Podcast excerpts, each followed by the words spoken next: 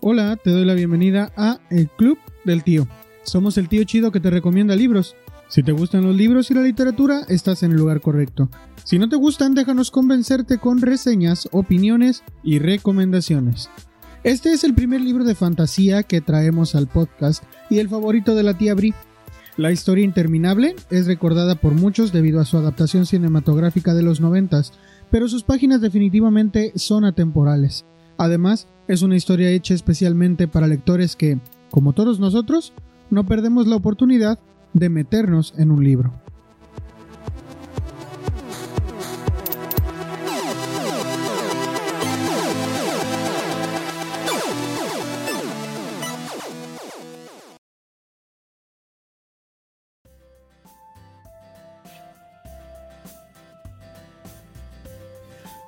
Hola, buenas, buenas, buenas, buenas.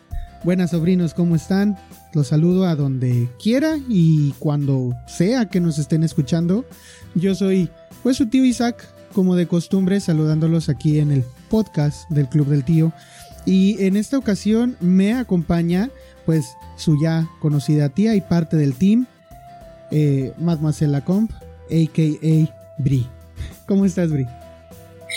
Hola, tío Isaac. Muy bien, muy contenta este, por este nuevo capítulo.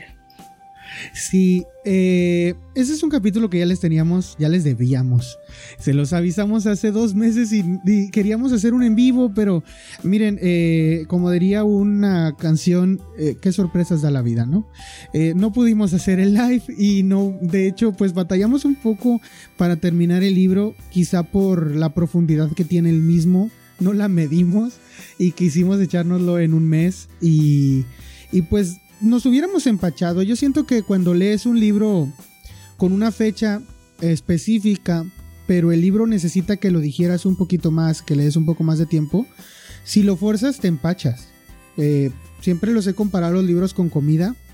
Entonces eh, siento que nos hubiera pasado eso, nos hubiera dado una indigestión y no nos hubiera gustado tanto como por lo menos a mí me gustó y sé que a ti te encanta el libro.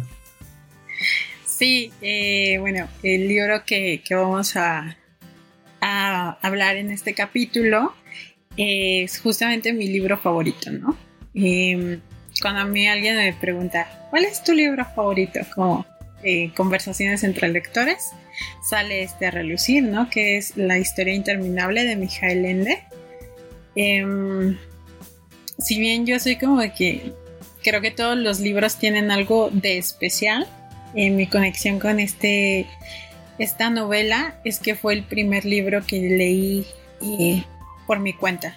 O sea, fue como mi graduación de lectora infantil, ¿no? Como el siguiente paso, ¿no? De que me leyeran a empezar a leer este libro.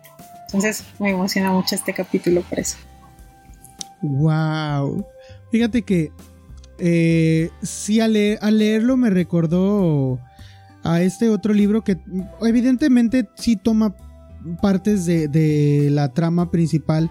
Eh, en el primer capítulo, si no lo han escuchado los sobrinos, en donde nos presentamos el tío Alhazred y yo, yo les comentaba que eh, cuando yo era pues, entre niño y adolescente, porque cuando estás en la secundaria a veces no sabes ni qué eres.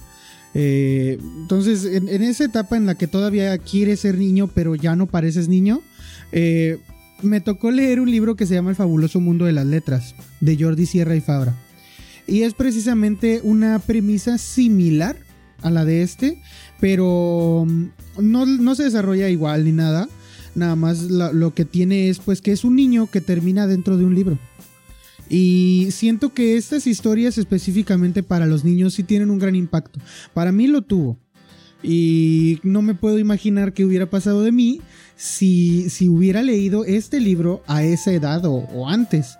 Entonces, alcanzo como que un poquito imaginarme el impacto que causó en la pequeña, en la pequeña tita Bri. Sí, sí, este, fíjate que yo leí este libro cuando tenía unos 7 u 8 años, verdad no recuerdo muy bien la edad, pero estaba en la primaria todavía.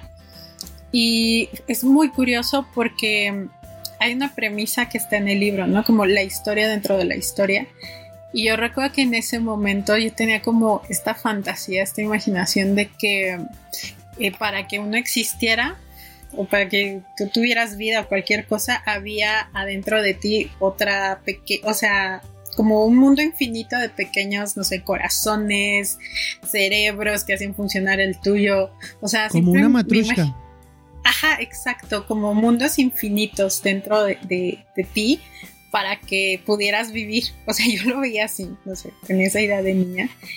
Y, pero bueno, el, libro, es, recuerdo muy bien que estaba en mi casa, es, de, es de mi mamá justo es de una serie de RBA, este, que sacaban así los libros, ¿no? Como en los puestos de periódicos y los comprabas. Y tenía este y tenía el perfume, la insoportable levedad del ser, el nombre de la rosa.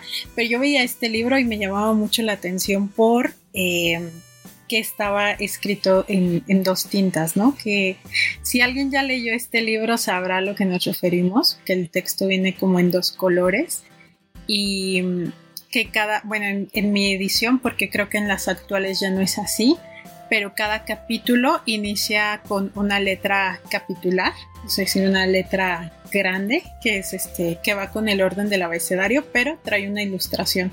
Entonces era un libro muy diferente a los que yo tenía.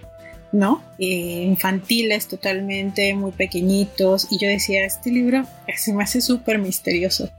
Y, em, y que al final fue como mi reencuentro con el propio protagonista. Ya hablaremos más a detalle de la historia. Pero sí, así fue como mi primer encuentro con este libro. Que te digo, a mí, en alguna ocasión platicando con este.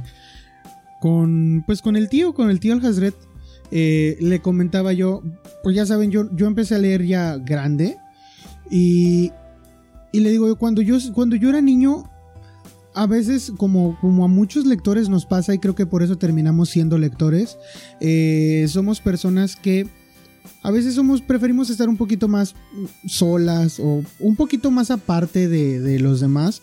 Eh, aunque nos caen bien algunas personas, pues no somos como, como un gato, ¿no? Que a veces pues no te quiere hablar y se va, se vale de lejitas. Pero yo no tenía los libros cuando yo era niño.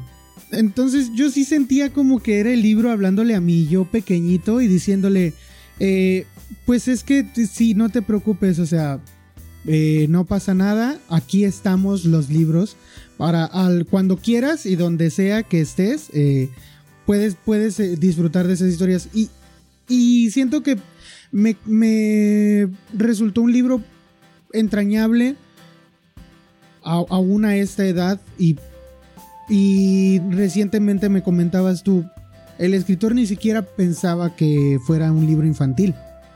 Era pues un libro para que lo leyera la gente, o sea, y ya. Pero entonces eh, se nota, se nota pues que no está hablándole a un niño. Yo me he leído otras cosas del escritor que sí van dirigidas a los niños, eh, en particular a pequeñitos de, de la edad que, que mencionabas de 8 o 9 años. Este, y son totalmente diferentes, utilizan un lenguaje muy muy diferente y este libro, además de las características que pudieran hacerlo llamativo visualmente, como las letras y todo eso que desafortunadamente ya no las pude disfrutar yo porque ninguna edición en español de las recientes las tiene. Es decir, ninguna edición, yo tengo una, bueno, tú ya, tú ya mencionaste cuál es tu, tu edición, y yo tengo una que es de Santillana y la edición por ahí la pusimos eh, hace, hace un tiempo en, lo. cuando avisamos que íbamos a leer la, historia. Pero ya no, ya no trae. Bueno, traía dos tintas, pero ya no es. Ya no son las mismas tintas. Es decir, el, el pantón, ¿cómo se dice? Sino el, el, color. Sí, los tonos. ya no es el este, mismo tono. No, en, en, la que yo tengo al menos es este en un verde oscuro y en un guinda. Y creo que ahora es azul y naranja. Bueno, es que creo haber recordado que, eran esos es, Es azul y naranja, exactamente. Entonces, eh, digo, ya pues me tocó un poco deslavado eh, el asunto eh, misterioso de todo esto de las letras. Pero, pero aún así el mensaje sigue siendo el mismo y el libro sigue siendo, sigue diciendo lo mismo. Y creo que la, la fuerza del, libro igual sigue estando allí. Entonces, eh, pero sí me hubiera encantado poder ver las ilustraciones. Eh, porque también pues te contaban parte, ¿no? De la... Cada ilustración te contaba parte, te dibujaba ciertos eh, pues personajes por ahí y todo. Y sí, por ahí las pusimos cuando nos mostraste tu libro y sí, yo quedé fascinado. Necesito encontrar una de esas ediciones y no las encuentro. Sí, este, la verdad es que, eh, como tú lo decías, ¿no? Michael Ende es un escritor alemán eh, y y si ustedes les gusta su obra o se deciden a leer este libro y después quieren saber más del autor, les recomiendo mucho otro libro que se llama El espejo en el espejo, donde son cuentos eh, fantásticos, surrealistas, simbólicos. O sea, es muy diferente a lo que escribe en sus obras meramente infantiles o como en estas que podrían ser como juveniles incluso le, le, comparan con los cuentos de Borges. Pero bueno, esta edición, eh, hay una edición de este libro que es eh, de cátedra y trae un ensayo, un ensayo preliminar, una introducción donde te habla de la obra de Ende, ¿no? Y habla de lo difícil que fue para él este proyecto de la historia interminable, por ejemplo, eh, que él incluso eh, se la pidieron como por encargo, por contrato, y él este, dijo, bueno, diseñó una idea, pero incluso él habla de que la propia historia fue cobrando vida y ya no podía dejar de escribirla. Incluso por de ahí un poco el nombre de historia interminable y de que no querían después, o sea, como que cuando ya terminó el proyecto y él decía, bueno, es que tiene que ir a dos tintas y con las ilustraciones y esto, y pues es que esos son costos, ¿no? Editoriales. Entonces, la industria del libro siempre ha sido, este, siempre tiene que buscar ahorrar costos porque nunca, nunca sale, ¿no? Que él quería... los editores, que hay que bajar costos.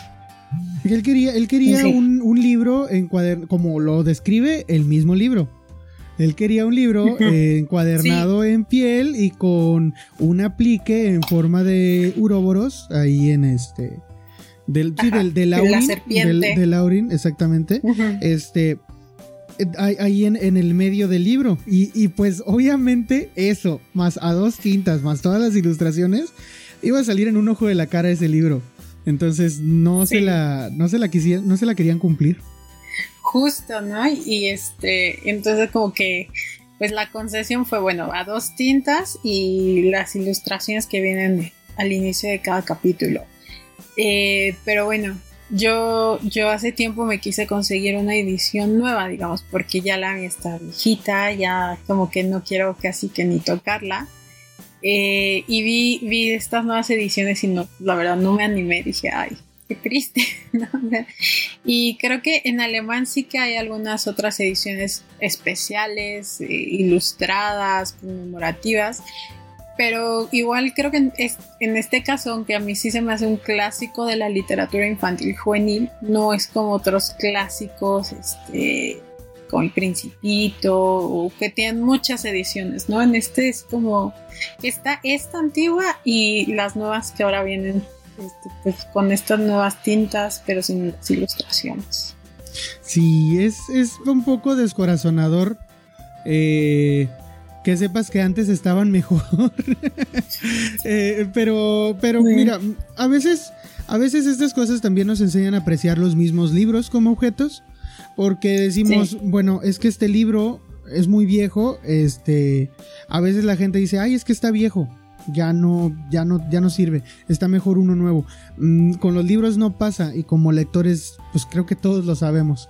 Entonces, eh, pues sí, estos detalles sí, no, sí, me, sí me dieron muchísimo a desear tener una edición de, pues como la que tú tienes, con, con todos sus dibujos y, y pues todo, aparte, también fue una, toda una odisea para el traductor al español para poder en cada capítulo una palabra que empezara con la, con la palabra, que, con la letra que empezaba ese capítulo, porque pues tenía que, para poder poner los dibujos, tenía que empezar con esa letra y llevar el orden, ¿no? Del abecedario.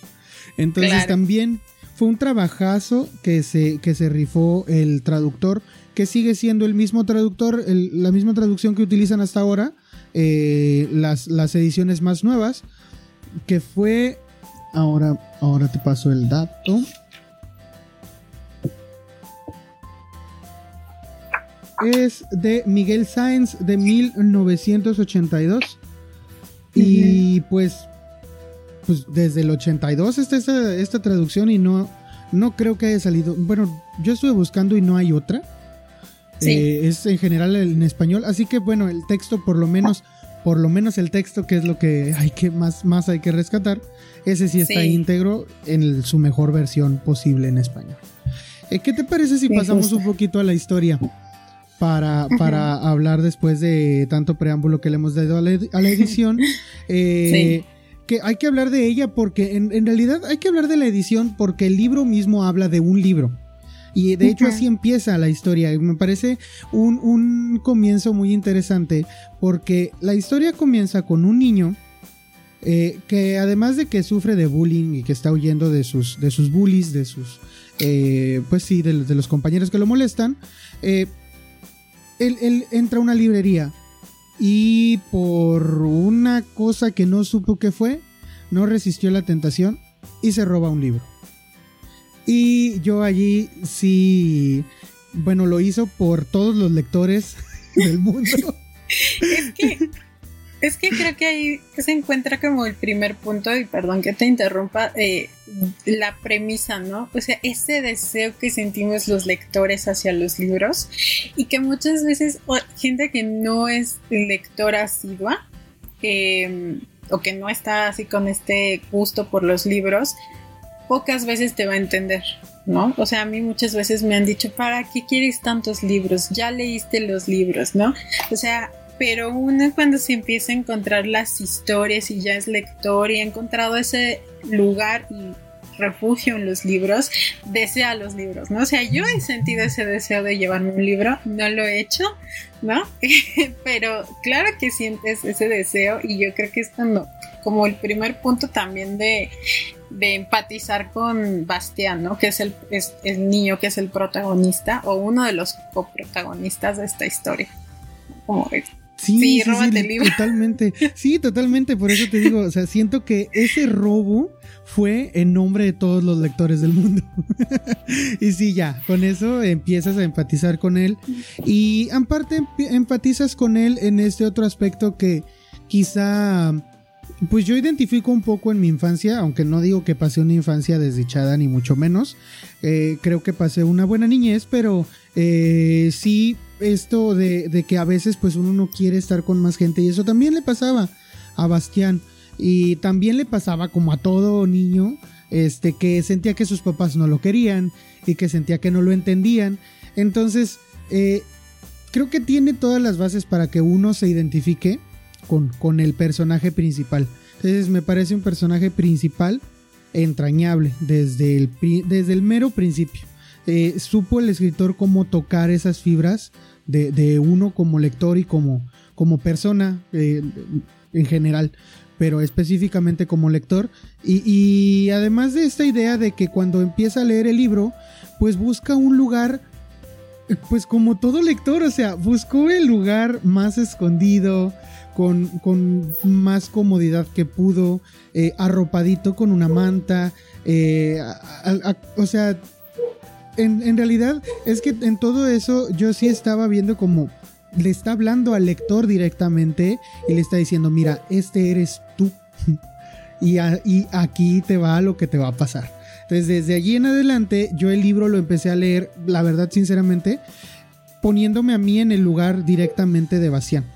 Y, no con todos los libros, aunque a veces lo quieren hacer, no con todos los libros lo logras. Y siento que eso fue una parte de la magia que el libro deja eh, en cada lector que, llega a él. Sí, totalmente. Es, y yo veo este libro como, como eso, también como un relato eh, de amor hacia los libros, a la lectura, a los lectores, ¿no? Porque Mm, la verdad es que yo no había releído el libro después de esa primera vez que lo leí y yo siempre lo llevaba aquí mi corazonito, pero no, eh, ya había creo comentado que no soy eh, o no era creyente de releer los libros y ahora que lo releí para el capítulo me doy cuenta, ¿no? Vuelvo a ser como más consciente de esto porque eh, cuando yo lo leí en, en mi niñez pues también me tocó que me hicieran bullying, por ejemplo Em, durante, porque yo sí fui una niña lectora desde muy temprano, porque así lo quisieron mi, mamá, ¿no? Que fuera como lectora. este, y yo era como la niña rara que tenía libros. o sea, yo lo digo, o sea, mis, mis juguetes en parte eran los libros también. Yo jugaba con los libros. Entonces, eh, sí, como que yo era la niña rara. Y entonces yo sí sentí como esa conexión muy fuerte. Pero ya después creciendo y que vas conociendo a más lectores, y yo siento eso, ¿no? O sea, nos parecemos mucho en ciertas características a veces, ¿no? Sí tendemos a lo mejor ser un poco más introvertidos de repente o ser solitarios, pero no porque no seamos sociables, sino que necesitamos nuestros espacios de repente, ¿no? Como, como todas estas miradas y a, mí me parece súper curioso como también este deseo de meterte en la historia, ¿no? O sea, que él lo va, eh, Bastián lo va a hacer literalmente ¿no? Se va a adentrar en la historia del libro.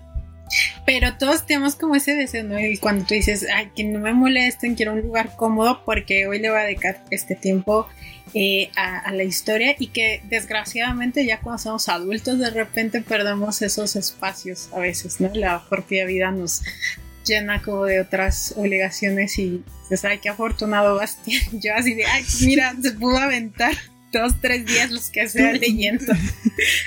Todo, o sea, el, niño se lleva, empieza pues a la hora de que entraba a la escuela, si mal no me acuerdo. Y, entra a la escuela y no, no llega a clases. Otro sueño de todo niño. Eh, brincarse todas las clases, que creo que es un sueño un poco más realizado por la mayoría. Pero, pero entra a la escuela y se esconde en un ático en donde hay mucha utilería y, muchas cosas eh, diferentes que puede utilizar para pues sentirse un poco más cómodo y de allí lo que vamos a empezar a ver es cómo pasan horas y horas y horas y él sigue leyendo el libro y va a seguir leyendo el libro hasta que lo termine.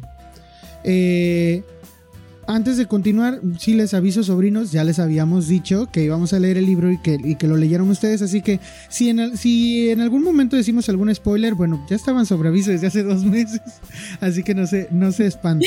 Eh, como quiera la historia, la verdad es de esas cosas que son inarruinables. Aunque te dijeran algo al respecto, la historia es inarruinable. No hay spoiler que sea capaz de arruinarte la sensación de leerlo, se los aseguro.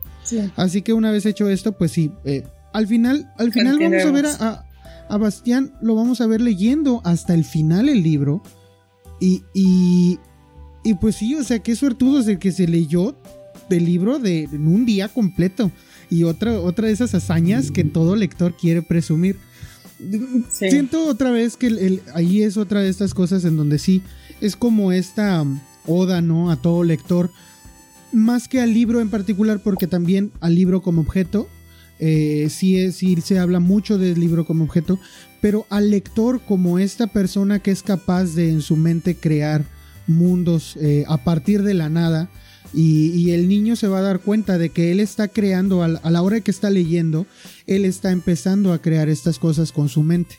Y a tal grado de que siente que, que está escuchando, empieza a escuchar cosas esto es el lado de aquí de la Tierra, ¿no? De nuestro plano, nuestro universo, nuestra dimensión, no sé cómo decirlo.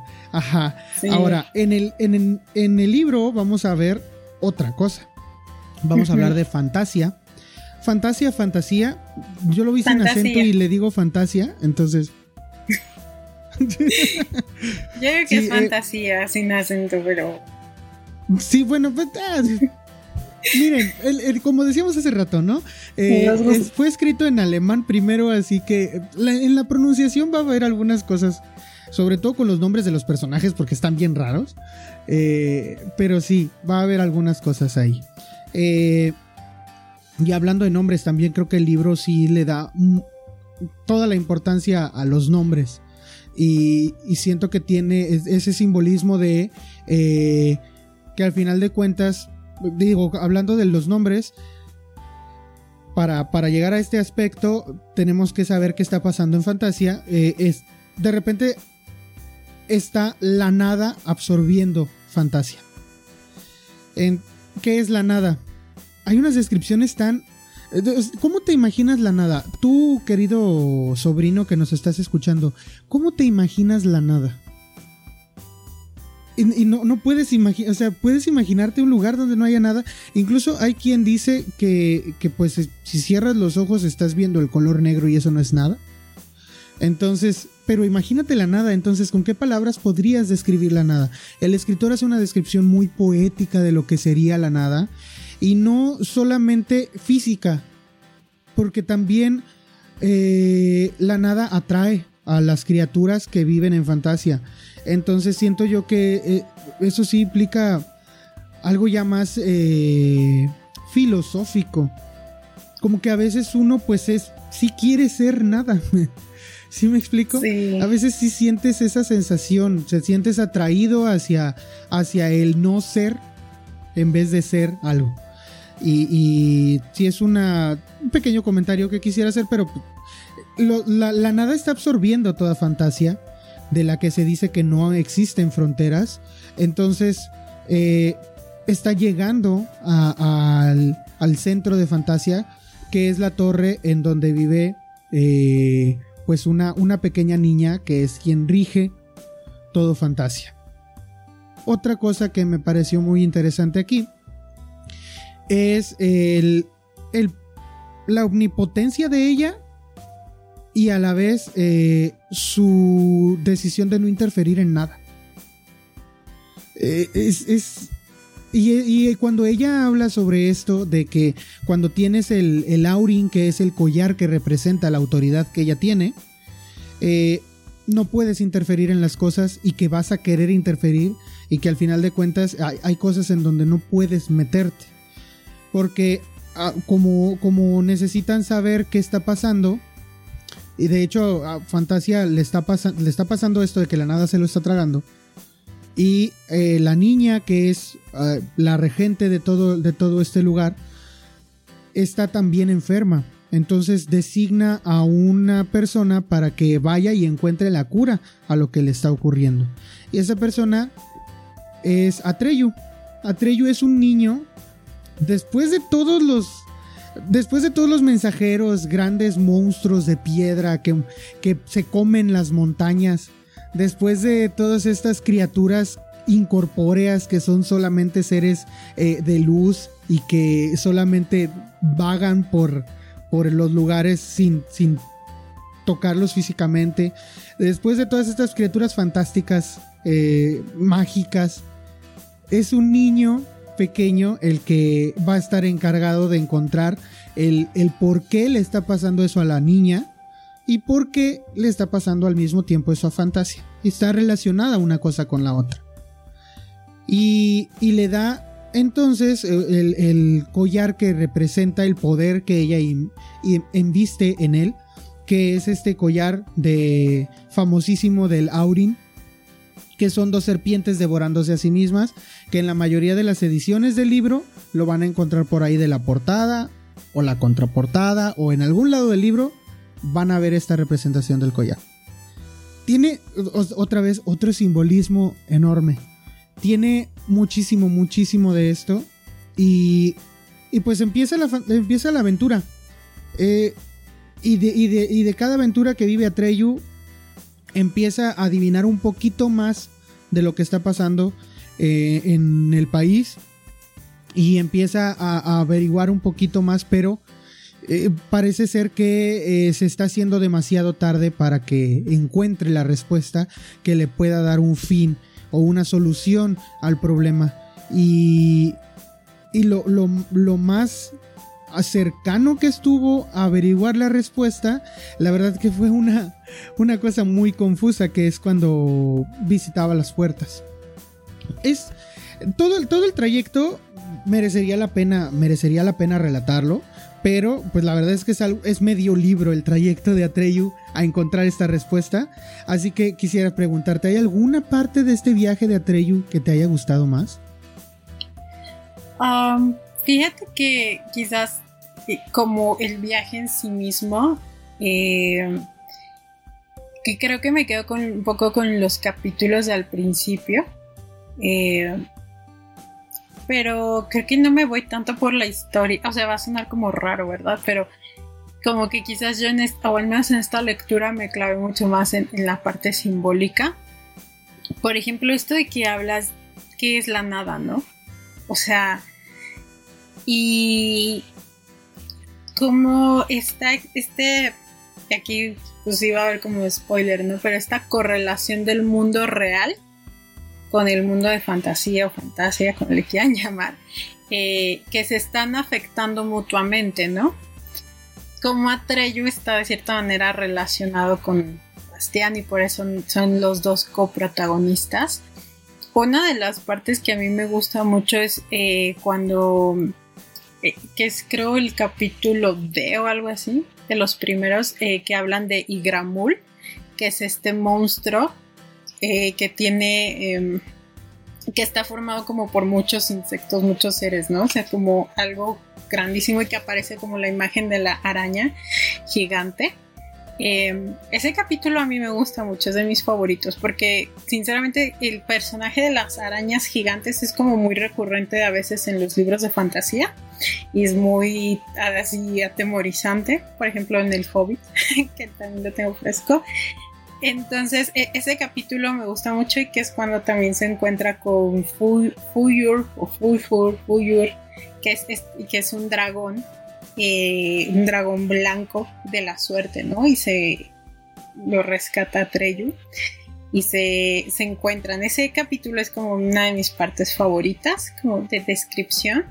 Y también, ay, ahorita se me fue el nombre, pero toda esta persecución que, que, que lo está persiguiendo el lobo, a Treyu, si me ha ido ahorita el nombre, ¿no? Y que es como un representante de la nada, por así decirlo, ¿no? Como de todo eso que quiere consumir realmente a Fantasia. Que, ah, sí, es el de la ciudad de los espectros. Es, es que no sé cómo pronunciarlo. Otra vez les digo, pues están raros los nombres. Eh, se escribe como G Mork. ¿Sí, no? A ver. Mork. Mark, ajá. Mark. Sí, toda esta como plática que tiene con él, ¿no? Y como Es bien profunda. es bien profunda esa conversación que tiene con él, sí. ¿No? Eh, sí, Mork, o Mork, el hombre lobo, ¿no? Y, y, como todo esto que, o sea, que le dice que lo venía siguiendo y que es como este representante de la nada, ¿no? O sea, cuando pareciera de... Es que también eso es lo padre que yo veo en la historia y en los personajes, que son muchos y, creo que también en esa parte no les podemos hacer tanto spoiler porque son tantos los personajes y son tan diversos, ¿no? Como personajes que no son netamente malos o netamente buenos, ¿no? Como pueden suceder en otras historias que tenemos como al villano y aquí como que nuestro villano es la nada, pero no es una persona en sí misma, es como una enfermedad, algo que no entendemos y que incluso em, hace poco escuchaba algo así como de, como humanos no entendemos el concepto de nada, ¿no? Siempre hay algo, en el espacio no hay nada, el espacio ahí tiene cosas. Entonces, meterte en esta idea de que tu enemigo es la nada, que es más bien como una enfermedad y que no sabes por qué te está pasando.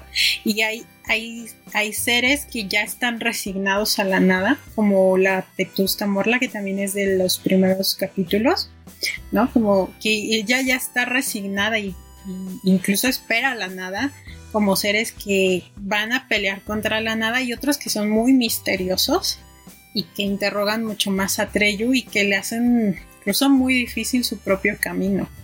¿No? Como de.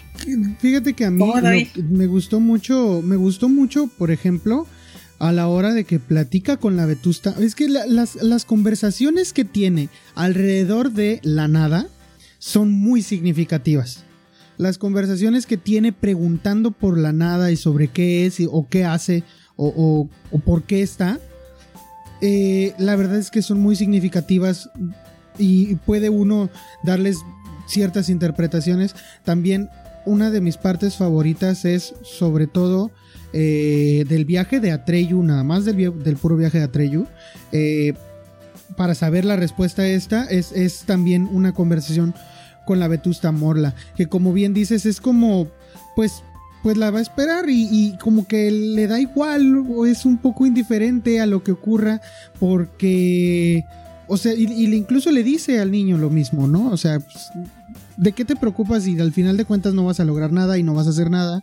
Y, y entonces sí es como e, esta oportunidad que se le daba a Treyu de desistir, como, como a cada uno de nosotros a veces nos ocurre cuando empezamos con algo y, que eh, algo nos dice, a lo mejor nosotros mismos o alguien más, eh, allí déjale, o sea, ¿para qué lo intentas si, si sabes que no te va a resultar en... no te va a resultar bien, sabes que las cosas están en contra tuya. Sí, y es que creo, yo, yo recalco esta parte y que a mí me parece muy interesante de Michael Ende, que es alemán. Y si recordamos, o sea, tenemos una gran tradición de la filosofía alemana y del existencialismo, ¿no? Em, y, y, es también muy curioso porque su padre era pintor y era un pintor surrealista. Eh, y Em, cuando él vivió, digamos, cuando empezó a tener auge su papá como artista, inicia el régimen nazi y es muy perseguido, ¿no? Como su obra es muy perseguida y que no reflejaba los valores de la sociedad alemana. Entonces yo hago como este conecte de repente, ¿no?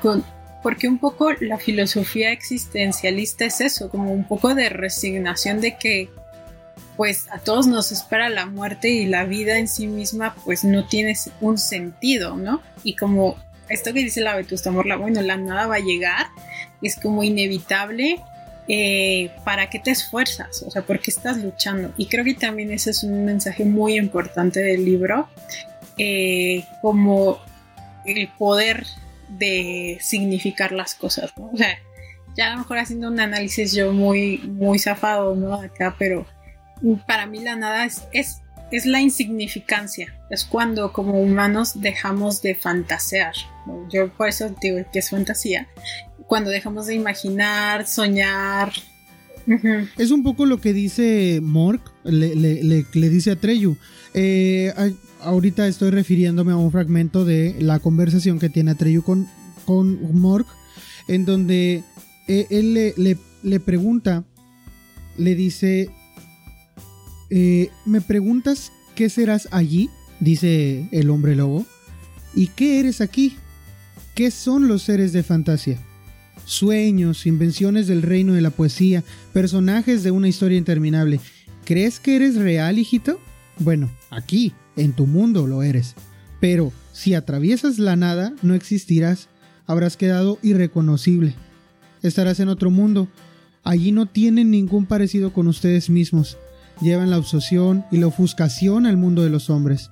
¿Sabes lo que pasará con todos los habitantes de la ciudad de los espectros que han saltado a la nada?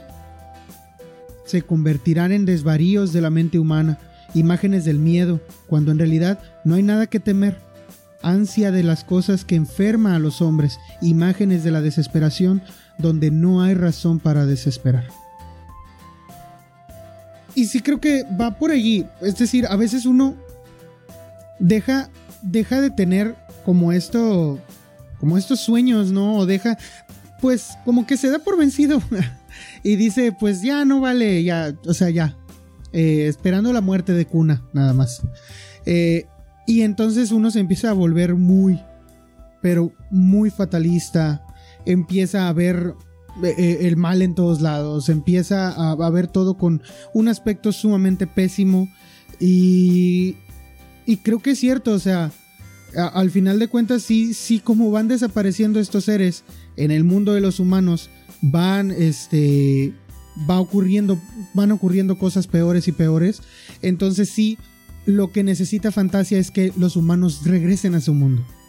Y es como este llamado a nosotros como lectores a, a soñar, a pensar, como lo dice aquí, a hacer poesía, a inventar historias porque eso es alimento para, para nuestras almas al final de cuentas.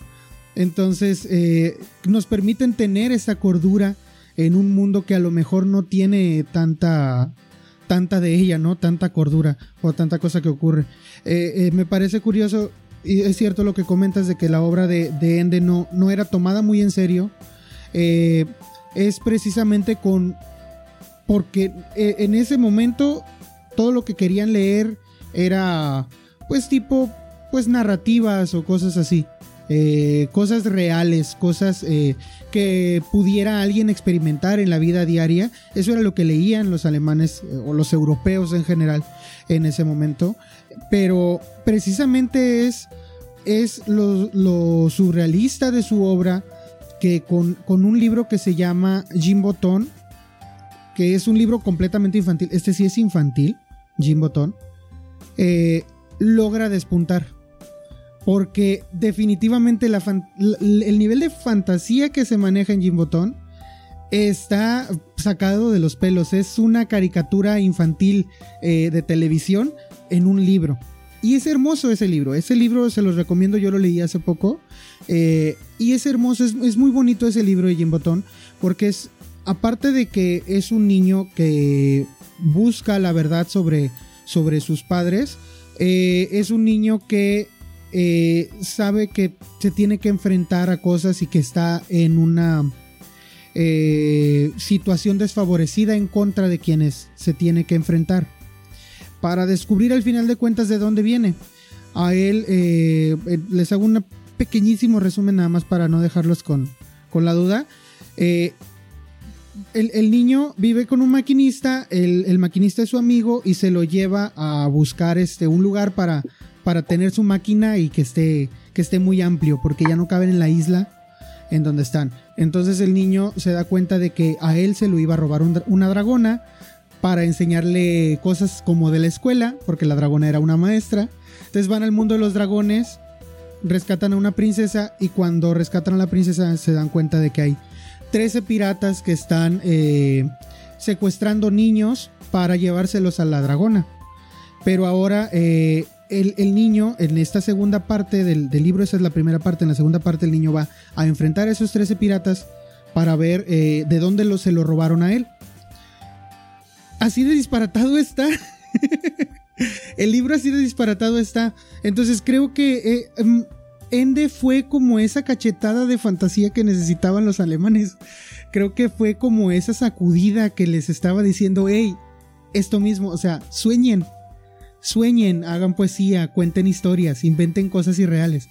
Era esa cachetada eh, eh, que necesitamos todos para no dejarnos ir al traste, definitivamente. Entonces sí, pues sí es el comentario en general sobre este punto. Sí, sí, totalmente. Te digo que mm, fue, fue su padre el que justo en el, en el auge del movimiento pues, del nacionalismo, del nazismo, fue muy perseguido, incluso este es que no quiero inventar, pero según recuerdo, ¿verdad? En, este ensayo que les digo, eh, los querían como llevar a los campos de concentración o algo así. O, sea, fue perseguido directamente su papá, ¿no? Porque no concordaban con las ideas. Y de ahí Ende es que toma y decide como este camino, ¿no? O sea, ¿por qué el camino de la fantasía, de la imaginación, de crear, se vuelve algo revolucionario, ¿no? Y que es lo que yo veo mucho en su obra. Y tú has comentado Jim Bottom, eh, por ejemplo, a mí, el, digamos, el otro libro que me gusta, que también es como muy famoso, es Momo. Eh, no sé si lo, lo hayas leído, pero Momo también, y, brevemente, ¿no? Es, es esta otra parte de una niña misteriosa que nadie sabe cómo llegó ahí, que tiene la cualidad de escuchar a la gente, ¿no? O sea, ¿y por qué escuchar es importante de repente, ¿no? Y bueno, ya habla ahí como de unos hombres, unos seres que se roban el tiempo a las personas, ¿no? Les van robando el tiempo y Momo va, pues, va a librar como una batalla con ellos eh, y ella se empieza a dar cuenta de que las personas ya no tienen tiempo ni para hablar ni para escucharse entre sí. Y entonces eso está provocando como un mal, una enfermedad, ¿no?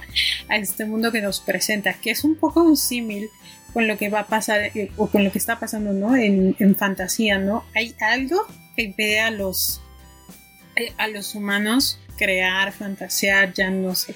Hay algo que es lo que está ocurriendo que exista esta enfermedad en, el país, ¿no? Y que se empiece a, desdibujar.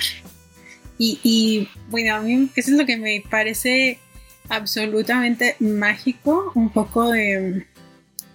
no un poco, lo que me parece mágico de la historia de Ende. Eh, que te dice a ti como lector también que no seas pasivo, ¿no? O sea, las historias sí están ahí, pero tú también las vas construyendo. Y creo que también es algo súper interesante cuando, por ejemplo, Bastián, que ya es como a la mitad del libro, que ya se empieza a dar cuenta de que, o sea, que él está de cierta manera involucrado en el libro. ¿Sabes? O sea, en la ah, historia que él me, tiene. Me encanta cómo lo introducen. Me encanta cómo lo introducen porque al final de cuentas, bueno, siguiendo un poquito la historia, eh, Atreyu se entera de que lo que necesita la princesa, me estoy brincando muchísimas páginas, ¿eh? Atreyu se entera de que lo que necesita la princesa para, para sanar es un nombre. De allí lo que le digo que el libro habla sobre los nombres y, sobre cómo el, tener un nombre te da una eh, materialidad y aparte una cualidad de estar y de ser que, que otras cosas no tienen porque no tienen nombre. Eh, entonces, la niña necesita tener un nombre, pero solo se lo puede dar un humano. El asunto es que, como les decimos, los humanos ya no van a fantasía. ¿Cómo puedes traer un humano? La niña va a donde está el escritor de la historia interminable, que también está dentro de fantasía, y que está escribiendo todas y cada una de las cosas que ocurren en fantasía mientras están ocurriendo y entonces eh, eh, ahí, en ese momento es un momento del libro en el que me explotó la cabeza y creo que es lo mismo que le pasó a Bastián. Sí, está, está chidísimo, está chidísimo porque el, escritor está allí adentro. Yo no sé si él se personifique a sí mismo. Quiero pensar que era él. Quiero pensar que él se, se describe a sí mismo allí. Eh, pero, pero la princesa le dice, vas a tener que escribir lo mismo otra vez hasta que este niño se dé cuenta de que se tiene que meter. sí, justo. Y, creo que eso también, ese, ese momento, esa, o esa magia, porque yo lo describo que este libro es mágico, porque inevitablemente con lo que va haciendo el, eh, Ender, te da la sensación de que te está hablando a ti. O sea, hay un momento en que Bastián es, o sea, Bastián pasa a ser un personaje más dentro de esta historia, pero que tú eres, ¿no? Ahora soy yo la que estoy leyendo y a lo mejor soy yo la que tiene que empezar a darse cuenta y a meterse en la historia para salvar fantasía. Yo estaba esperando, yo estaba esperando oír ruidos, yo estaba esperando oír que a Bastián al final de cuentas terminara perdido y que necesitaran de otro humano para que se metiera y que me dijeran a mí y yo aquí estaba. Aquí listo. Como decía la canción, como dice la canción, yo te esperaba. Sí, sí, yo sí estaba, lo hace, lo hace totalmente, sí. Eh, y, entonces Bastián se da cuenta de que él se tiene que meter. Y hasta que no tiene la voluntad, la férrea voluntad de hacerlo, es esta que, que, bueno, aquí reconozco un poco lo que tú dices, de, pues sí, es que el, el, el lector por lo general está acostumbrado a solamente estar sentado, ¿no? Pasivamente y, no hacer nada. Pero aquí Bastián tiene que salir de allí. Tiene que hacer algo. Y lo hace y pasa al libro. Y ahí es donde empieza un segundo viaje. Porque Bastián logra darle un nombre a la niña. No les voy a decir qué nombre es para que lo lean. Eh, pero logra darle un nombre a la niña. Y a la vez, eh, él tiene que empezar a crear fantasía desde cero. Pero aquí lo raro. Hay partes de fantasía que ya están y él no las quiso crear, pero ya estaban y de hecho lo reconocen a él como el que los salvó de antes. Entonces, la historia en realidad no se había, es decir, Fantasia no quedó en ceros y reinició. En realidad nunca se terminó, como lo dice el mismo libro. no, no se acabó la historia de cierta manera él para la, enfermedad, ¿no? Pero mm, porque también, y, volvemos a esto, o sea, hay que... Mm, yo creo que sí, este, este es un buen libro para darle algunas varias lecturas y revisarte y empezarte a meter con lo simbólico, ¿no? De, del libro. Em, porque yo ya metiéndome también como un poco en, los temas de, psicología, soy de formación como psicóloga, eh, el tema, por ejemplo, del inconsciente o de lo que estamos ahí fantaseando, ¿no? Que ya está puesto y del, del colectivo, o sea, también hay fantasías colectivas. ¿No? Como seres humanos tenemos ciertas cosas que hemos creado todos juntos. Entonces a mí me recordó un poco esa parte, aunque decir que la segunda parte, curiosamente, ya no es tan mi favorita. O sea, como que, no sé si a ti te pasó un poco que ahí, como que Bastián, como que a mí me causaba mucho conflicto. Sí, me estaba causando muchísimo conflicto saber que estaba siendo tan necio. Porque Bastián empieza, empieza a y es que creo que también es algo que apela a la humanidad de Bastián, porque él no era un ser de fantasía. Él, era humano, él es, humano. Entonces, eh, como humano, la tenía que regar. Entonces, empezó a querer, empezó a querer cambiarse, empezó a querer ser algo que él no era.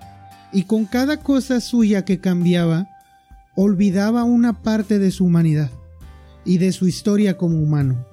Entonces, creo que sí allí apela el libro a nosotros como, como porque nosotros somos los humanos de la historia a leerla.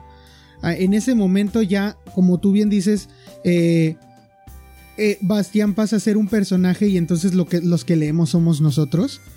Entonces creo que ya nos está hablando a nosotros en vez de Bastián.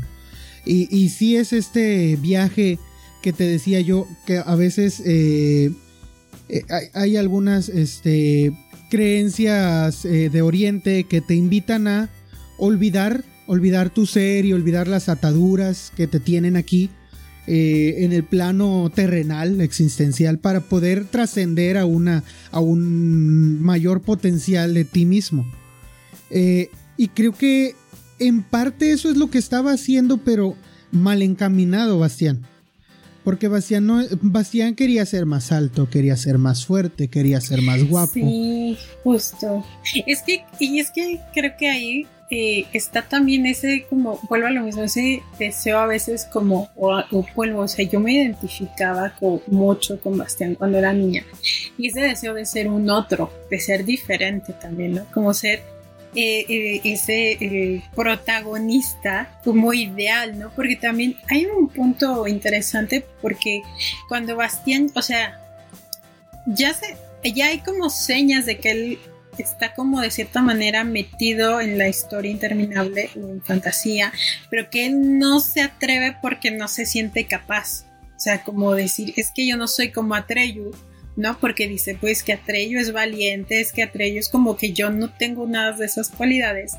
Y cuando entra por fin a fantasía y se empieza él mismo a cambiar, ¿no? O sea, como también no te aceptas y entonces si ocupas tu fantasía para cambiarte, o sea, pero, o sea, como si no aceptándote, pues. ¿No? Y creo que eso también es muy bonito, porque a veces, bueno, yo lo digo por mí, ¿no? Yo a veces me sentía como el bicho raro, la niña rara de los libros, y algunas veces pues sí que quería cambiar o encajar, ¿no? Eh, y, y, los libros pueden ser una fuga al mundo de la fantasía, que eso creo que lo podemos abarcar un poquito más adelante. Y no está mal, pero hay que entender que es una fantasía y hay que conservarnos a nosotros mismos. Sí, de hecho, y creo que esto fue lo que no pudo hacer Bastián, es decir, no identificó que él, te digo, él no es de fantasía, entonces él no podía ser eh, o formar parte de todo eso, pero, pero se le subió, se le subió que, que la niña le dijera que, que la había salvado, se le subió el, ser un humano dentro de un mundo en el que todos le deben la vida, supuestamente. Eh, y, y su reacción la comprendo completamente, es muy humana, pero también eh, como, como se trata de un humano, podemos tomar esa lección nosotros mismos de esta forma en la que dices, pues es que se puede, o sea, se vale a veces tener una fuga esporádica, ¿no? tener un, lugar que, en donde podamos ser un poco diferentes o, o manejarnos, ¿no? De manera distinta, pero al final de cuentas pues estos somos y no vamos a hacer otra cosa. Este, en cuanto no lo hagamos de la manera correcta, quiero decir. Uno puede, uno hay cosas que puede cambiar. Puedes a lo mejor cambiar tu físico. Pero, pero cambiar tu físico con ejercicio, por ejemplo, no depende de eso, de que tú dejes parte de tu mente o de tus recuerdos de cuando no estabas fit, por decirlo así. Claro. No, y aparte que siento, bueno, en algunos momentos como no solo era lo físico, sino incluso como parte de su personalidad, ¿no? Como volverse mucho más arrogante. Como en esta parte de, que es que yo creo. Ajá. Sí, cuando hace esto de. Pues, yo ponía este ejemplo de ser más fit, ¿no? Por ejemplo. Ok, no pierdes mucho porque no estás tocando tu. A lo mejor sí te va, un, pues no sé, te sube el autoestima o lo que tú quieras, es un cambio positivo. Pero él estaba queriendo ser eh, el más sabio, por ejemplo. Y a, base de querer ser el más sabio, cambió varias cosas dentro de Fantasia y su entorno para que esto pudiera hacerlo el más sabio. Y esto no, esto a mí me parece que lo he visto en algunos lugares. Te voy a decir en dónde. ¿Te ha pasado que encuentras a esta persona en la escuela, en el trabajo, en, en la familia, que se rodea de gentes que le dan la coba todo el tiempo? Y en realidad, y en realidad no, no tiene razón en todo lo que dice. No está siendo atinado en sus decisiones, pero todo el mundo se lo aplaude. Y él piensa que está bien, pero no lo está. Y eso estaba haciendo él. Y eso puede, o sea, ese ejemplo clásico podríamos ser nosotros, queriendo parecer que somos, pero no lo eres. Y no lo aceptas. Ese es el problema, que no lo aceptas. Entonces, eh, yo sí vi mucho de este, este mensaje ya, eh, como hablándote a ti de decir, mira, eh, como amonestándote un poco, pues, eh, diciéndote, mira, no hagas estas cosas porque en realidad estarías ignorando muchísimos de tus propios defectos y eso no te va a llevar a un buen camino. Y creo que ah, llega el punto en el que él literalmente se rodea de, personas que solo le están haciendo la coba. Hay una muy tóxica que es una bruja. Y que allí ya habla sobre el poder de la voluntad, sí. Allí cuando habla del poder de la voluntad y lo que es capaz de hacer con la voluntad y todo eso, me parece que sí está tocando un tema eh, un poco, eh, ¿cómo se dice? Ríspido. Esa sería la palabra. Eh, porque a veces podríamos intentar hacer eso, ¿no? Es decir, eh, manipular a los demás solamente pues a, nuestro modo, a nuestra conveniencia. Te digo, yo lo estoy viendo esto como más aplicándolo, como queriéndolo aplicar a, la vida, ¿no? Eh, que creo que es un libro que se presta para eso, por lo menos ese tipo de lectura le puedo dar yo. Pero que al final de cuentas él nos estaba dando él no se estaba dando cuenta que así como él podía manipular con su voluntad a otros, él estaba siendo manipulado. Entonces, híjole, el tener poder no te asegura que seas tú el que lo ejerza. Y esa es una lección que tardó mucho, muchísimo en, aprender. Y casi le costó, eh, pues, su, el 100% de, su, de sus recuerdos. Cuando se le acabaran los recuerdos, él ya no iba a poder salir de Fantasia y ya no sabía cómo salir de allí. Entonces, el, reto a tres cuartas partes del libro es, Bastián tiene que salir del libro y no sabe cómo y le quedan dos recuerdos. E, esa parte me, encanta. De, todo el viaje, del viaje de Bastián, ¿hay alguna otra parte que te haya parecido interesante? No, creo que, creo, bueno, creo que tú lo has dicho muy bien. Te digo, no es, mm, no es mi parte favorita del libro. Realmente como que hay momentos en que digo, ¡ay, Bastián, ya! reacciona, por favor, ¿no? date cuenta, amiga. Date cuenta, sí, date cuenta. De hecho, o sea, creo que me gusta mucho ya como tal el final del libro, cómo cierra y qué es lo que le dice. pues no sé si lo quieras como, como mencionar, ¿no? Eh, pero ya cuando ya ya está como tal en el mundo y que habla de esto, y creo que tú lo has dicho muy bien, tío Isaac. Eh, este libro te está hablando a muchos niveles, ¿no? O sea, tiene muchas lecturas que tú lo puedes dejar meramente en el terreno de, ay, una historia, un libro de fantasía, o aplicarlo a tu vida propia y te habla también de lo peligroso que es este, vivir en un mundo de pura fantasía, ¿no? O sea, te vas a olvidar de, de ser tú mismo para vivir la fantasía que incluso podrías llegar yo lo llevo como a un grado de la locura, ¿no? O sea, alguien loco es alguien que vive en su fantasía y ya no puede discernir eh, lo fantástico de la realidad misma. Estos emperadores que quedaron varados, que todos eran humanos o personas que intentaron eh, dominar fantasía. Sí. Y, que eh, ahí se quedaron, locos, sin sus recuerdos y completamente imbuidos en, en su idea de lo que era eh, ser el mejor o ser el gobernante. Y, y eso es lo que, la verdad es que eso es lo que nos puede pasar. Sí, yo creo que a todos, o sea, a todos en algún momento, y tú lo dijiste muy bien, ¿no? O sea, que tengas un poder no quiere decir que sobre ti no haya otros poderes o que no esté siendo manipulado. Y creo que esto vuelve a lo mismo. Por eso se me hace un libro tan esencial y a lo mejor soy muy repetitivo, hay mucha cosa en eso, ¿no? Pero últimamente, yo lo, digo, me, llama mucho la atención que estén surgiendo como muchos discursos, por ejemplo, de, superación, de coaching, o todo esto que te vienen manejando en ventas y que poco a poco se han ido descubriendo que son sistemas, por ejemplo, piramidales, pero que juegan mucho con la fantasía.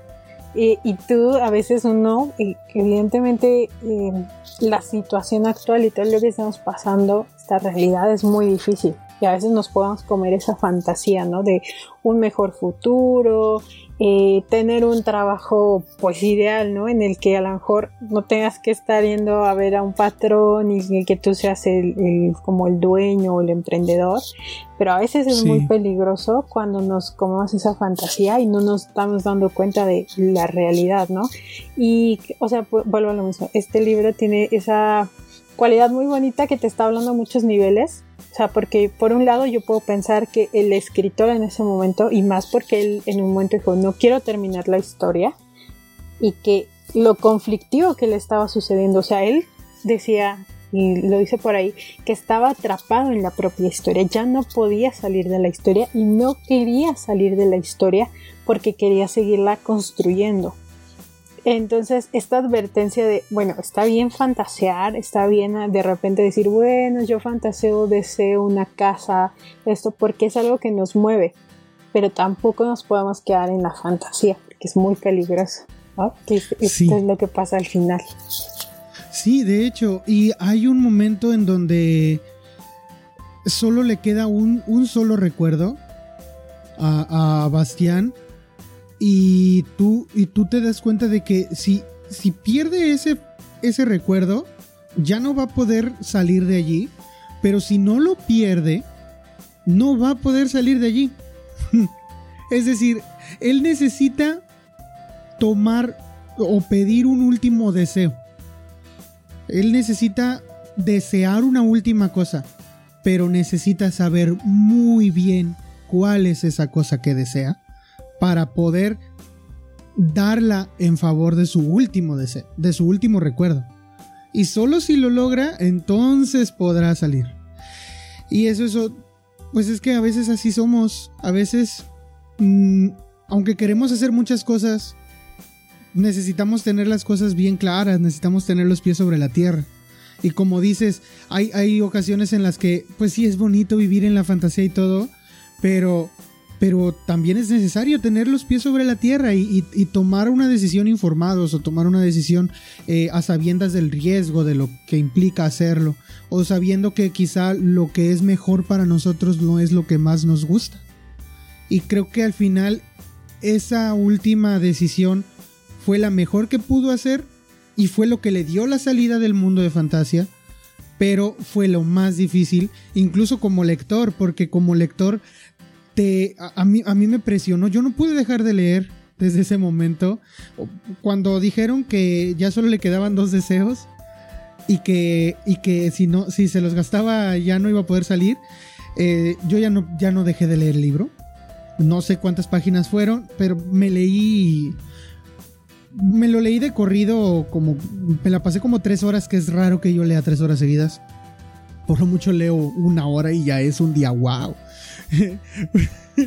pero este ya no lo pude dejar de allí y bueno como tú dices al final el, el, mero final en donde eh, ya ni siquiera es él y depende de de Atreyu para, para salir porque logra, definitivamente sí, logra eh, eh, llegar al lo que yo considero que es el corazón de Fantasia. Mm, quiero decir, es como que la representación física de lo que, de lo que engloba todo Fantasia es eso que ocurre allí. Que no quiero decir que es para que los sobrinos lo, lean. Eh, y el paso allí y el, y el, llegar por fin a la tierra lo que le costó a él eh, eh, llegar ahí sí toma muchísimo más significado en ese momento en donde ya no es nada porque ya lo olvidó, todo lo anterior ya lo olvidó, toda su vida como humano ya lo olvidó. Y ya ni siquiera es esa persona modificada que era en Fantasia, porque se volvió loco. O sea, se perdió completamente y ya no es ni una ni otra cosa. Entonces, eh, otra vez, sí, sí, sí es este, o sea, habla, bueno, para mí me habla mucho de este riesgo de eh, terminar sin, sin lograr hacer nada por no haberte enfocado correctamente. Entonces, ya luego logra salir, se da cuenta de que no pasó mucho tiempo, pasó una noche, un día, una noche, y, y regresa con su papá, y a mí me da mucha ternura cuando ve a su papá y, el papá honestamente yo llegué a pensar, el papá ni de seguro ni se dio cuenta de que el niño no estuvo. Creo que eso también es otra parte como bien interesante, em, que igual no se centra mucho el libro en eso, pero la relación que tenía Bastián con su padre, ¿no? Y eh, otra vez está como correlación de por qué estaba enfermo fantasía o fantasía, ¿no? con lo que le estaba sucediendo a él con la relación de su padre, ¿no? O sea, su padre en, en cómo estaba él, ¿no? Y que parecía que Bastián le valía, ¿no? O sea, estaba ahí dejado a su suerte un poco, ¿no? O sea, y, a mí me gustó, aunque no, no es algo que se explore mucho sobrinos en el libro, pero también es un elemento interesante eh, como de acercarnos a nuestros vínculos, porque si no también enfermamos. Sí, sí, sí, sí, completamente. Porque de hecho yo sí veía cuando habla de que de que a, los hombres, eh, las criaturas de, fantasía, eh, cuando se van a la nada, llegan a los hombres como mentiras y los dejan, este, pues, sin emociones y sin corazón y todo eso. Eh, yo lo primero que hice fue imaginarme al papá de Bastián tratándolo a él bajo el influjo de estos seres que ya no son seres de fantasía, sino que son mentiras. Porque creo que no hicimos la, aclaración, pero cuando entras a la nada, el libro nos dice que cuando entras a la nada, ya no eres un ser de fantasía, te vuelves una mentira. No, sí, sí hicimos la aclaración, sí es cierto, sí, dije. bueno. Pero por si no había quedado claro, ya. Por si no había quedado claro, exactamente. Este, eso pasa. Entonces, el papá de Bastián, yo sí me lo imaginaba, yo decía, pues por eso el papá de Bastián lo trata así, porque está bajo el influjo de, estas cosas, de estas cosas que son mentiras y que lo tienen atrapado. Y, y sí, yo entendía desde ese aspecto y yo creí que cuando Bastián regresara lo iba a encontrar pues como que, como si nada. Me dio mucho gusto ver que no, me dio muchísima ternura ver lo que ocurre después. También se nota un cambio en el papá porque él mismo como que dice, bueno, ¿y qué tal si hoy lo saco a pasear? Este... Y, luego lo completamente lo más hermoso que ocurre para mí en todo el libro es cuando Bastián va y regresa el libro. Que es cuando habla con otro lector. Y creo que es otra vez eh, así como te apeló, así como te habló a ti como lector al principio y te dijo esto es algo que tú siempre has querido y lo, y lo va a hacer Bastián por ti, por todos nosotros. Acá también es una experiencia pura de un lector que es encontrarse con otro lector que ha leído lo mismo que tú.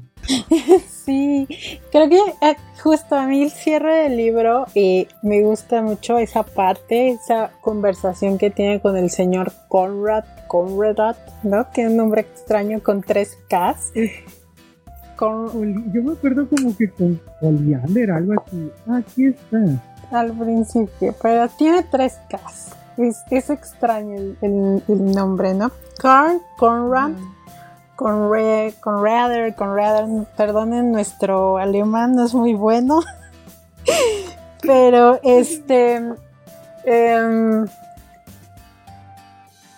¿qué es? Y, creo que a mí me da mucha emoción, ¿no? Cuando, cuando te encuentras a otros lectores y te emocionas. A veces no son las mismas lecturas, pero a mí siempre me gusta hablar con un lector me gusta encontrarme con sus lecturas. Yo siempre soy así como de, recomiéndame lecturas que has leído, porque eh, se puede conocer a, las personas a través de sus lecturas. Entonces, esta parte eh, tan, tan linda, tan bonita de encontrarte con otro, ¿no? Otro como tú. Y yo vuelvo a lo mismo. Soy muy machacona con eso de que eh, a veces como lectores o yo como lectora pues me sentía solita, ¿no? Y de repente la misma vida te va enseñando que hay otras personas como tú que son lectoras, que van a fangirlear, van a ñoñar, ¿no? Como tú con algunos libros. Este, y yo soy, soy la más feliz, este, por ejemplo, ahorita hablándoles eh, a los sobrinos, ¿no? De, este libro, y compartiendo con mis amigos, oye, ¿sabes qué salió este libro? Ve, búscalo. No sé, soy como muy feliz con, en, ese sentido, ¿no? De, em, y, lo que le dice, ¿no? También que Carl, eh, de que, bueno, que, vivió la fantasía, que está bien, y que pudo salir de ahí, ¿no? También le dice un poco eso eh, el señor Carl. Siento que la experiencia de conocer a un lector, eh, cuando ha sido un, un lector que no tenía más lectores alrededor, es hermosa. y, y, y me pasó, por ejemplo, yo lo hice gracias a las redes sociales. Y por eso estamos aquí. Y se los dije a, ti y al tío, al Hazred. Se los dije, si no fuera por eso, yo no hubiera conocido a más lectores. Eh, a mi alrededor no hay lectores.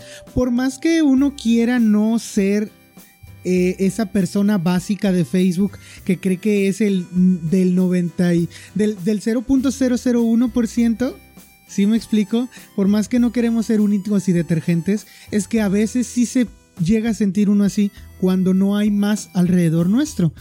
Después nos damos cuenta de que no es cierto, de que hay muchísimos allá afuera y de que no somos del 0.01% y de que hay, hay miles más allá afuera. Y entonces es cuando a uno le da muchísimo gusto y esa felicidad la sintió Bastián al, al darse cuenta que el señor al que le había robado el libro también fue a Fantasia.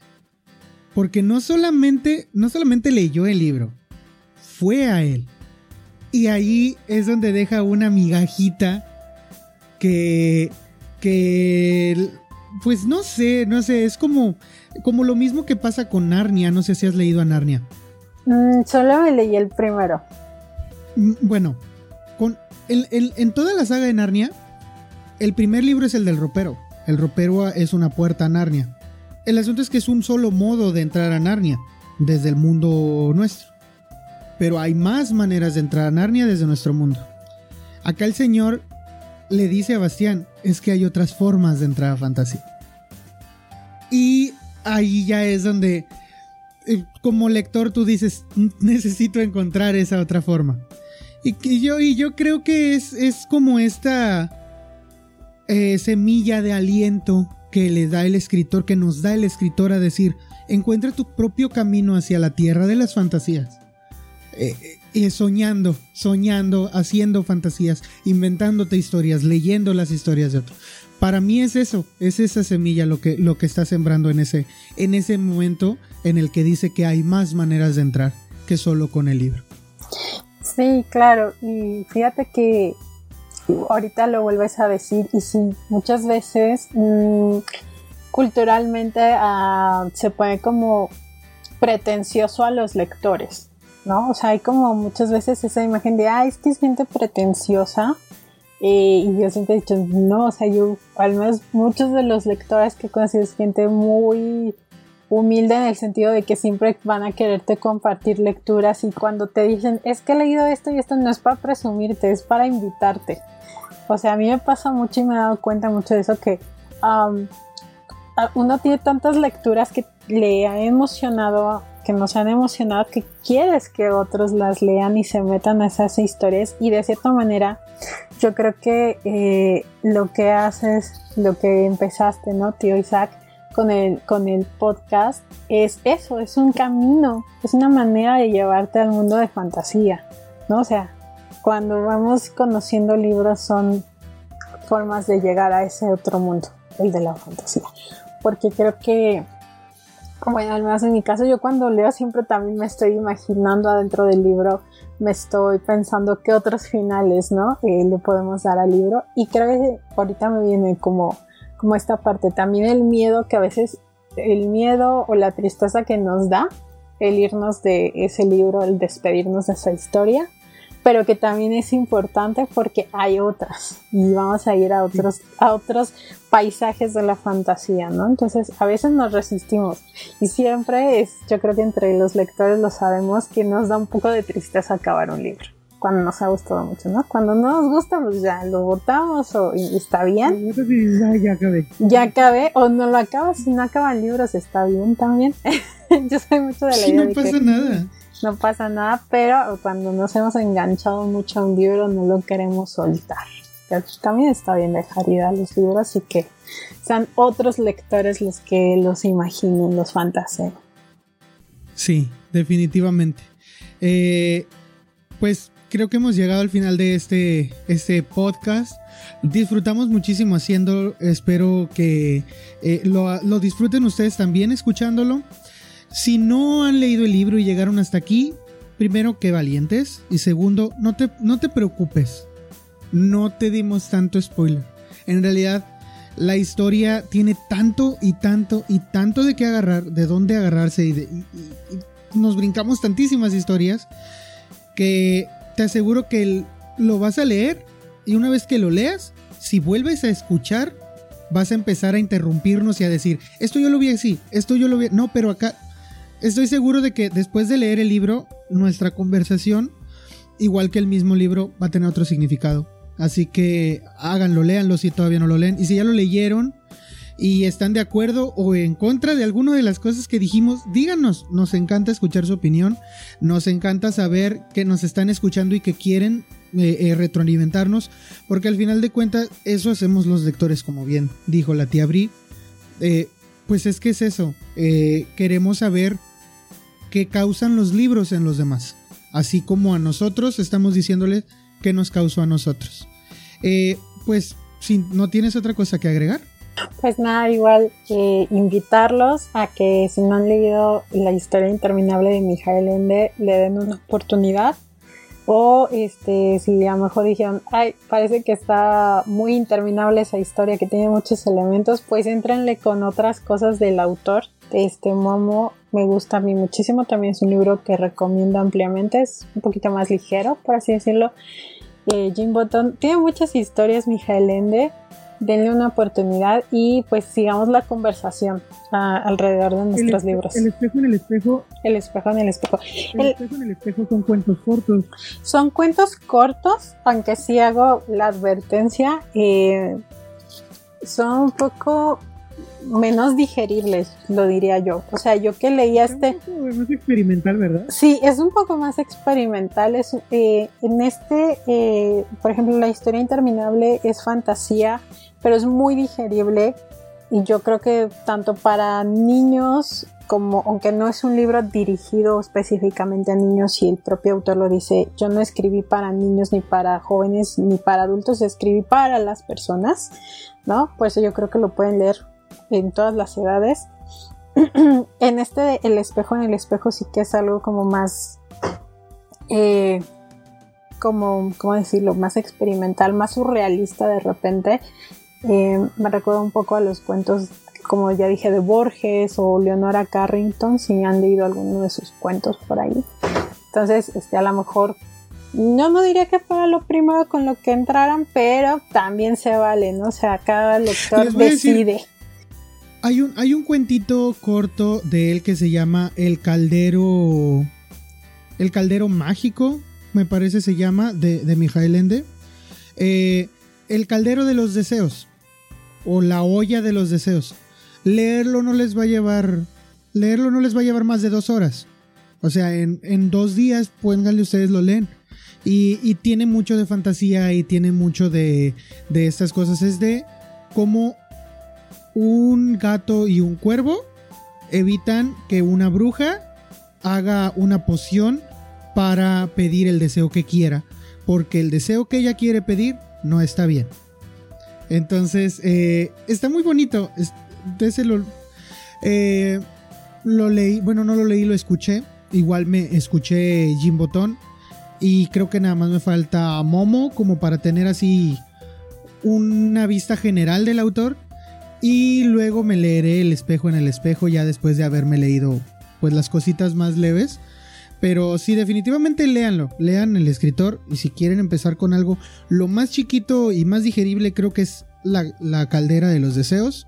Y ya pueden irse por Momo, por Jim Botón, que es para niños. Ahí sí habla en un lenguaje directamente para niños. Ese sí es totalmente para niños.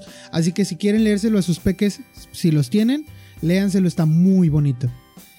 Mm, y sabes qué, bueno, como comentario, ya, eh, ya está súper extenso el capítulo, pero comentario. Me encantaría ver una serie de televisión basada en Jim Botón porque creo que cumpliría con todas las las eh, cuotas de las cuotas de representatividad de los millennials actuales. Ese libro trae el, protagonista es negro. el protagonista es negro. El, el, amigo de él es blanco, es caucásico, pero su bueno, la que termina siendo su prometida es asiática. Este, además, eh, la mala no es humana, es un dragón, pero al último se hace buena, entonces no importa que sea de género femenino, eh, porque pues eh, se, convierte en, algo bueno. Entonces creo que estaría como que con los estándares de la corrección política actuales, por eso me encantaría ver una serie de esa. Sí, estaría buenísimo. Bueno, pues nos despedimos. Muchas gracias por escucharnos, donde quiera y cuando sea que nos hayan escuchado. Esperemos que estén bien y nos vemos en el próximo capítulo. Hasta luego, sobrinos.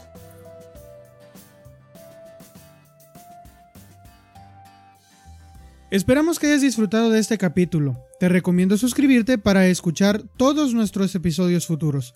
Danos tu opinión por medio de nuestras redes sociales. En todos lados nos encuentras como el Club del Tío. Si nos quieres apoyar, la mejor manera de hacerlo hasta el momento es darle like, suscribirte, dejarnos un comentario y compartir. Yo soy el tío Isaac y nos escuchamos en el próximo episodio del Club del Tío.